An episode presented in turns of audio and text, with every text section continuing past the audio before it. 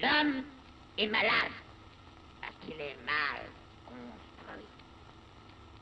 Il faut se décider à le mettre à nu pour lui gâter cet animal qui ne démange mort.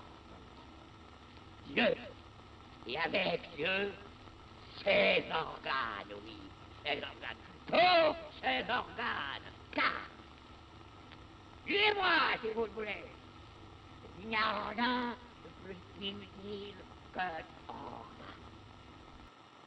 Opa, demorei umas 10 vezes aqui para acertar o botãozinho de gravar, mas está no ar.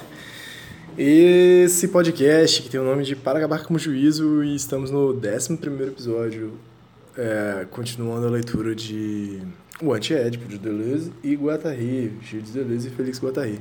A minha energia hoje está muito mais baixa do que na semana passada, bem como meu entusiasmo para gravar isso aqui, mas há uma certa, um certo compromisso, né? Comigo mesmo e com vocês, pessoas do futuro que me escutam no futuro. E aí? Como está aí no futuro que vocês estão vivendo? Que eu não estou gravando. É, dito isso, dito também que eu preciso comprar temperos, especiarias, né? Que antes é, eram tão cobiçadas lá na, na, no Caminho das Índias, né? Agora a gente pode ir lá no mercadinho, como eu vou fazer em breve, comprar umas especiarias, inclusive fazer comida indiana, fazer uma bela lentilha indiana, um dal.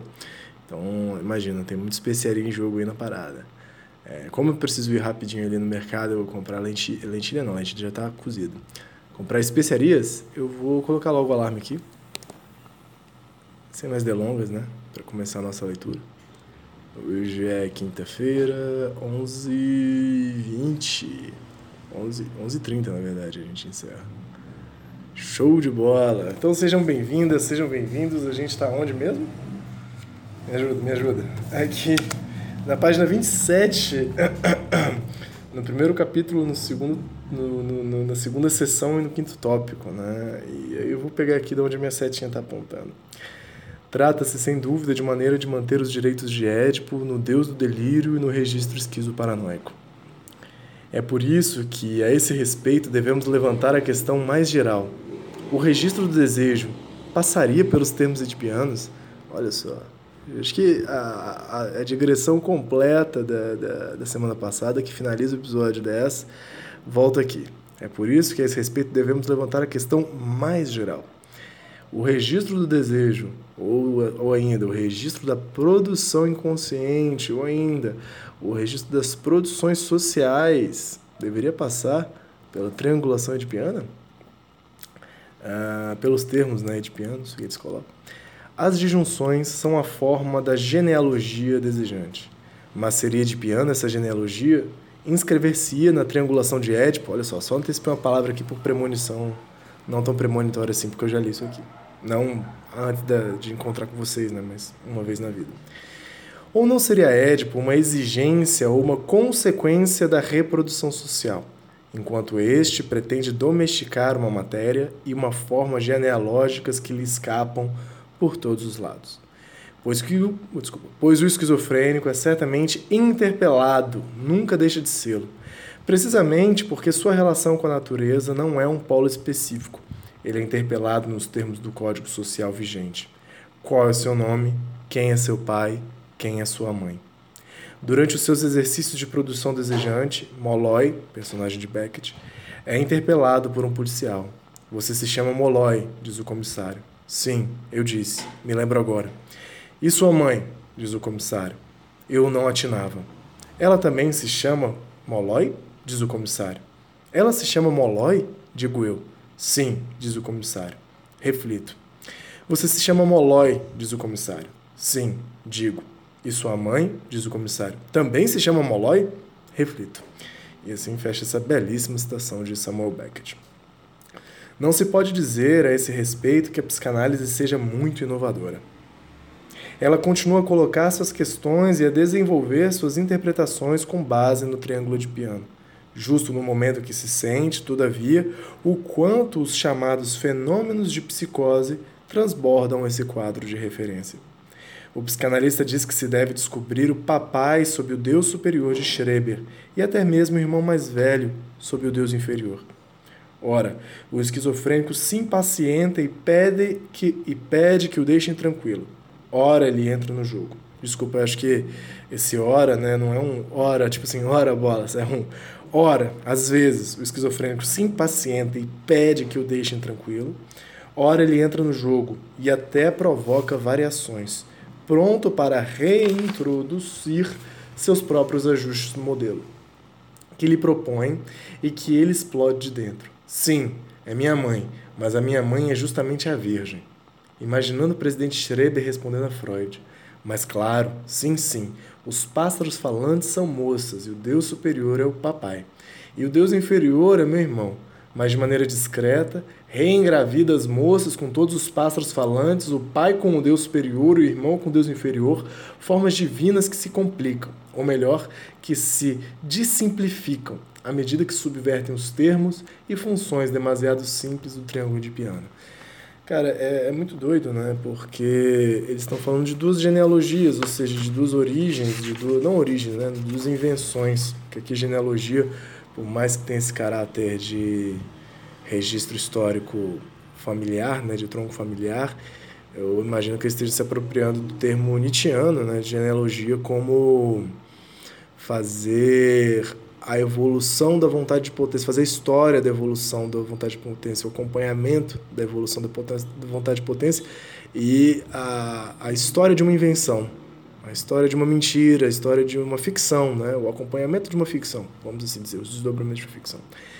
E eles apontam aqui que há duas ficções, né? há toda uma, uma genealogia familiarista, como a gente está acostumado, de árvores genealógicas, uma genealogia neurótica, uma ficção, a origem e invenção de uma ficção neurótica, e por outro lado, uma ficção totalmente esquizo, né, que estoura certos aspectos desses termos edipianos, dessa triangulação edipiana. É...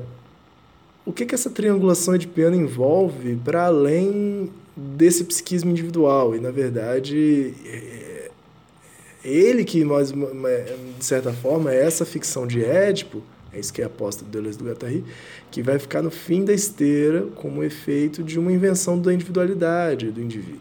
Vocês estão vendo que o tempo todo eles estão falando de fluxos, de máquinas acoplando, de certos registros, de uma produção social, e poucas vezes eles falam de indivíduo aqui. Se existe Édipo no final da ponta de um processo social que vai ver tudo como a mãe que provém e que sempre vai estar associado uma dimensão de é, carência, de vou pedir a mãe, vou pedir a minha mãezinha tal. Ao pai que traz como corte, você não pode ficar com sua mãe, é isso que é interditado. O pai como a lei. Então ele já estabelece esse, é, essa, essa dupla articulação, Freud vê nessa ponta como se fosse isso universal do ser humano, sabe? Uma dependência contínua e uma lei para dizer o que, que você pode, o que, que você não pode fazer e como interromper essa dependência contínua para você se constituir individualmente. E na ponta do triângulo está eu, está você. E esses sujeitinhos pequenos, com nossos pequenos segredos, com nossos traumas, com nossas vontades individuais, que vão depender de, de, de, de como a gente se acopla ao desejo de mamãe e como a gente obedece ou não, e desobedece né, às leis de papai. Parece muito um cenário é, de, de analista, né? um cenário de análise, um cenário de dimensão de, do que, que se fala num consultório, de se seu problema é só de papai e mamãe, se seu problema extrapola uma invenção de si, social, mas na verdade eu, eu pego um exemplo muito crasso, assim, mas toda a nossa compreensão de gente, de pessoa, ela é fundada nessa individualidade, inclusive nos campos de análise e de entendimento da arte. Né? Você vai ler um livro e você vai ter estudos, um livro de Proust, um livro de Lima Barreto, um livro de Clarice Lispector, e uma saída muito fácil e super redundante, é, que se, se eu ia falar redundante, né, mas super chata assim, na verdade. É ver a biografia da pessoa no, no livro que ela produz, assim, né? E principalmente ver nisso a formação da infância dessa pessoa, a individualidade dela, como que uma personalidade individual se forma a partir disso, suas necessidades, seus embates e acordos com a lei, né? E assim a gente fica preso nesse jogo individual de e redobra esse jogo individual de tipo assim, a obra, seja um livro, seja um quadro, reflete a, a personalidade fundada na infância e no triangulação de piano individual fechadinha do autor, como se um autor, um autor não tivesse conectado e fosse um radar para mil e outras coisas esquizofrênicas, e todo romance fosse de alguma forma já delírio, já invenção, que extrapola o tempo todo não só o campo de papai e mamãe, não só esse campo de necessidade de lei e de euzinho, mas essa individualidade, essa, esse excesso de introspecção, né, de, de autoria, demasiada autoria. É muito doido, né? Porque o Foucault e muito inspirado no Maurice Blanchot vão pensar muito isso, né? O que, que é um autor? E eles vão começar a pensar que o autor, na verdade, é aquilo que desaparece na obra, né? Pelo contrário de ser aquilo que se evidencia na obra, é aquilo que desaparece na obra. Então, como que é possível a gente poder também desaparecer de alguma maneira naquilo que a gente faz, em qualquer dimensão, né? Seja no trabalho, seja na dimensão estética, seja nos nossos relacionamentos. E qual a importância de desaparecer? Mas enfim, isso aí é assunto para a gente estender essa, essa possibilidade de invisibilidade de nós mesmos. Como uma forma de cuidado, tá? Então vamos lá. E aí tem uma citaçãozinha aqui. Não creio nem no pai, nem na mãe. Não tenho com papai e mamãe. E é um poeminha que está destacado e tem uma nota do tradutor. Uh, caraca, vai rolar um alemãozinho aqui, né? Psicoanalitisch äh, Bemerkungen über einen autobiografisch beschriebenen Fall von Paranoia, Dementia Paranoides, que é o, o texto do Freud, né, de 1911, sobre o caso do Schreber, né? Que na verdade eu já falei, ele nunca é, entrevista, nunca analisa o Schreber, mas sim o escrito do Schreber argumentando sua sanidade. Por isso que até no, no parágrafo anterior eles vão colocar um, um, um um diálogo imaginário entre Schreber e Freud dentro de um campo de análise. Como Schreber seria capaz de explodir a triangulação de piano de Freud. É, simples psicanálise. Eis o texto francês citado pelos autores. Je ne à ni père ni à papa mamã. A edição brasileira, observações Engraçado isso aqui. Será que está no presidente Schreber essa coisa? Eu acho que está. Entendi que tá, né? Entendi que esse, esse trechinho aqui do Eu não acredito nem pai, não creio nem no pai nem na mãe, seja uma dimensão de citação do Schroeder, né? Bom, ficou meio avulso aqui, mas eles citaram uh, as três traduções aqui, né? A tradução em alemão, tipo, a língua original, né? Do que o texto foi publicado, em francês e em português na nota do tradutor. Mas enfim, bora lá. A produção desejante forma um sistema linear binário. O corpo pleno se introduz como terceiro termo na série, mas sem alterar o caráter desta. 2, 1. 2, 1. A série é totalmente rebelde, uma transcrição que a submetesse e a moldasse em conformidade com uma figura especificamente ternária e triangular, como a do Édipo. O corpo pleno, sem órgãos, é produzido como antiprodução. Esse cachorro latino está sendo a melhor trilha sonora de sonoplastia, né? Não sei se vai ficar gravado, mas ele está gravando. Oh, bem agudinho. é, o corpo pleno sem órgãos é produzido como antiprodução, isso é, ele só intervém como tal para recusar toda tentativa de triangulação que implique uma produção parental. É, lembrando que a gente vai ter isso aí, as séries linear binária do, das máquinas se enganjando, enganjando, encaixando e engajando é uma na outra, e isso, essa produção se inscreve sobre o corpo sem órgãos de acordo com uma interpretação aí, né, que a gente estava trabalhando, eu e o Thiago, na, num episódio aí, acho que o 6 por aí, pensar o corpo pleno sem órgãos no antiético como um exercício que cada um produz e também cada, cada superfície de inscrição produz, de desarticular, de, de, de ter sempre a dimensão do desmonte dessa, dessa, dessa produção, a, a, a, a característica entrópica da, da, da produção, como parte da produção e como exercício. Né? É, que história exatamente essa produção parental triangular? Como pretender que ela, ele seja produzido pelos pais se ele próprio dá testemunho de sua autoprodução, de seu engendramento a partir de si? E é precisamente sobre ele, aí onde ele está, que o numen se distribui, que as disjunções se estabelecem independentemente de toda projeção. Sim, fui meu pai e fui meu filho. Isso aqui está em itálico. Abre aspas. Eu, Antonin Artaud, sou meu filho, meu pai, minha mãe e eu. Fecha aspas. Muito bonito isso. O esquizo dispõe de modos de marcação que lhe são próprios, pois, primeiramente, dispõe de um código de registro particular que não coincide como o código social, ou que só coincide com ele a fim de parodiá-lo. O código delirante, o código desejante, apresenta uma fluidez extraordinária. Dir-se-ia que o esquizofrênico passa de um código a outro, que ele embaralha todos os códigos, num deslizamento rápido conforme as questões que se lhe apresentam jamais dando seguidamente a mesma explicação, não invocando a mesma genealogia, não registrando da mesma maneira o mesmo acontecimento, e até aceitando o banal código de piano, quando este lhe é imposto e ele não está irritado, mas sempre na iminência de voltar a entulhá-lo com todas as disjunções que esse código se destina a excluir. Então eles vão ter essa dimensão de fluxos e códigos, né? É, o código como essa dimensão do registro, vai estar muito ligado à síntese disjuntiva, né? E aí eles estão falando isso. E eu, eu leio muito como essa formação de valor, né? É, qual é o valor de um pai, qual é o valor da mãe, qual é o valor dessa figura é, semântica do eu, né? E aí, é, isso que atribui um valor fixo, né? O, o, a, a partícula, eu acho que eu já falei disso aqui, a partícula semântica, né? A partícula gramatical que atribui um valor fixo é o verbo ser, né?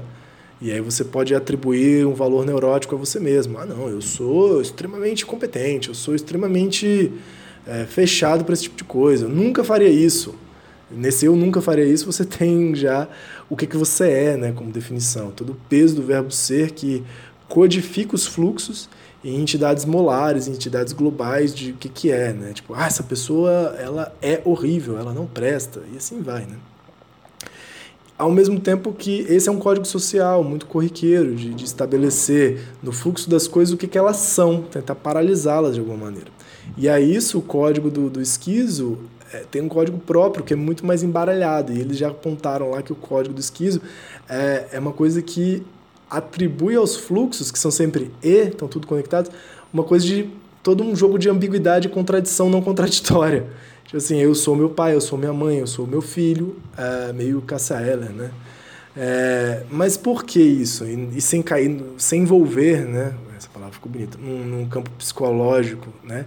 Ah, porque todo mundo carrega uma parte da mãe, logo você é sua mãe também. Não, é uma, é uma dimensão mais ficcional, assim de entender que não existe um eu interior que não seja formado por ficções coletivas, do tipo, ah, o exemplo mais básico que eu consigo pensar é o nosso próprio nome, a nossa própria constituição antes de nascer. Assim. Todo mundo tem, antes de nascer, já uma subjetividade de informação, mesmo que não estejamos prontos para é, nos apropriarmos dela corporalmente. Né? Pense sobre isso, porque antes de você nascer, antes de eu nascer, você já tem expectativa, você já tem nome, você já está numa sociedade dada, é, é, um lugar que tem carga de machismo, você vai ser nascido num hospital, o parto vai ser obstétrico, vai ser parto humanizado. Todos esses códigos malucos precedem o nosso nascimento. Todas essas ficções de, de ser humano na, na época que a gente vive, na geografia em que a gente vive, precedem, antecipam o nosso próprio nascimento e já nos constituem, querendo ou não, muito doido isso. Então, dizer que eu sou minha mãe, dizer que eu sou também meu pai, é, para mim é muito mais dizer que somos compostos de inúmeras ficções, inclusive do que, que eu acredito ser minha mãe, do que, que eu acredito ser meu pai, do que, que eu acredito ser minhas amadas, meus amores, meus amigos, né? E a gente é composto por essa é, retalho de ficções. Muito mais do que um eu fechado que lida com objetos inseparados e todo mundo estanque assim no mundo, né? E aí eu acho que o que eles estão colocando assim, o código esquizo faz essa bagunçada boa, assim, que o tempo todo a gente vive isso também, né? É, só que para a gente é muito difícil encarar essa dimensão de não unitária e, e não necessariamente contraditória, né? Porque na verdade abraça isso que parece ser contraditório. Eu não sou eu também. Eu sou outras coisas também. Isso parece muito contraditório para a gente. Essa contra, contra Piedade ela é muito difícil de se lidar com o verbo ser. Por isso, uma outra aposta, uma outra genealogia. Tô a fim de comprar os temperos. Tá quase acabando a hora aqui. Fiquei, falei tanto que eu achei que já estava na hora, mas vou confiar. Eu, às vezes, eu imagino que vocês têm isso também. Não sei quem não tem isso, né? Isso é muito projetivo da minha parte, mas imagino quem não tem isso. Tem medo de botar o, alarme errado, né? Onde que eu tinha botado o alarme errado, porque, né? Bom, continuando um pouquinho aqui o texto, falta um tanto para acabar, né? Acho que a gente não vai conseguir acabar hoje. Ah, talvez dê. Não falta tanto. Os desenhos de Adolf Wolfli. Pesquisem aí que eu não sei quem é, o Adolf Wolfli. Expõe relógios, turbinas, dínamos, máquinas celestes, máquinas casa, etc. E sua produção se faz de maneira conectiva, indo da borda para o centro, por camadas ou setores sucessivos.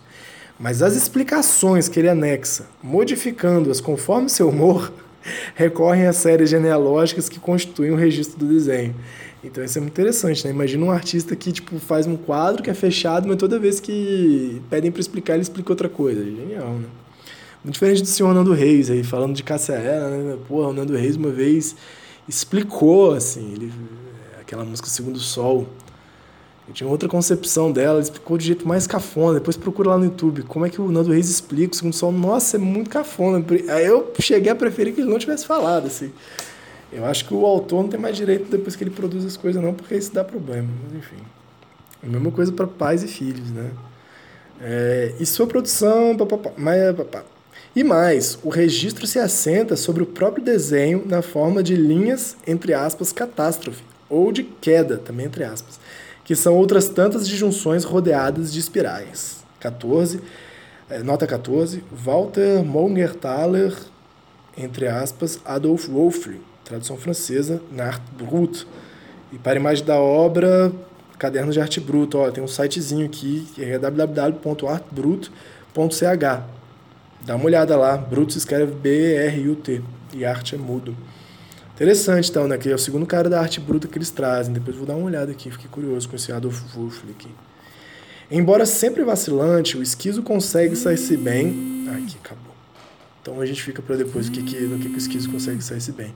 Então eu acho legal né, que eles vão usar essa referência da literatura e das artes plásticas para pensar o processo esquizo. Então eles não estão falando só de pacientes, né?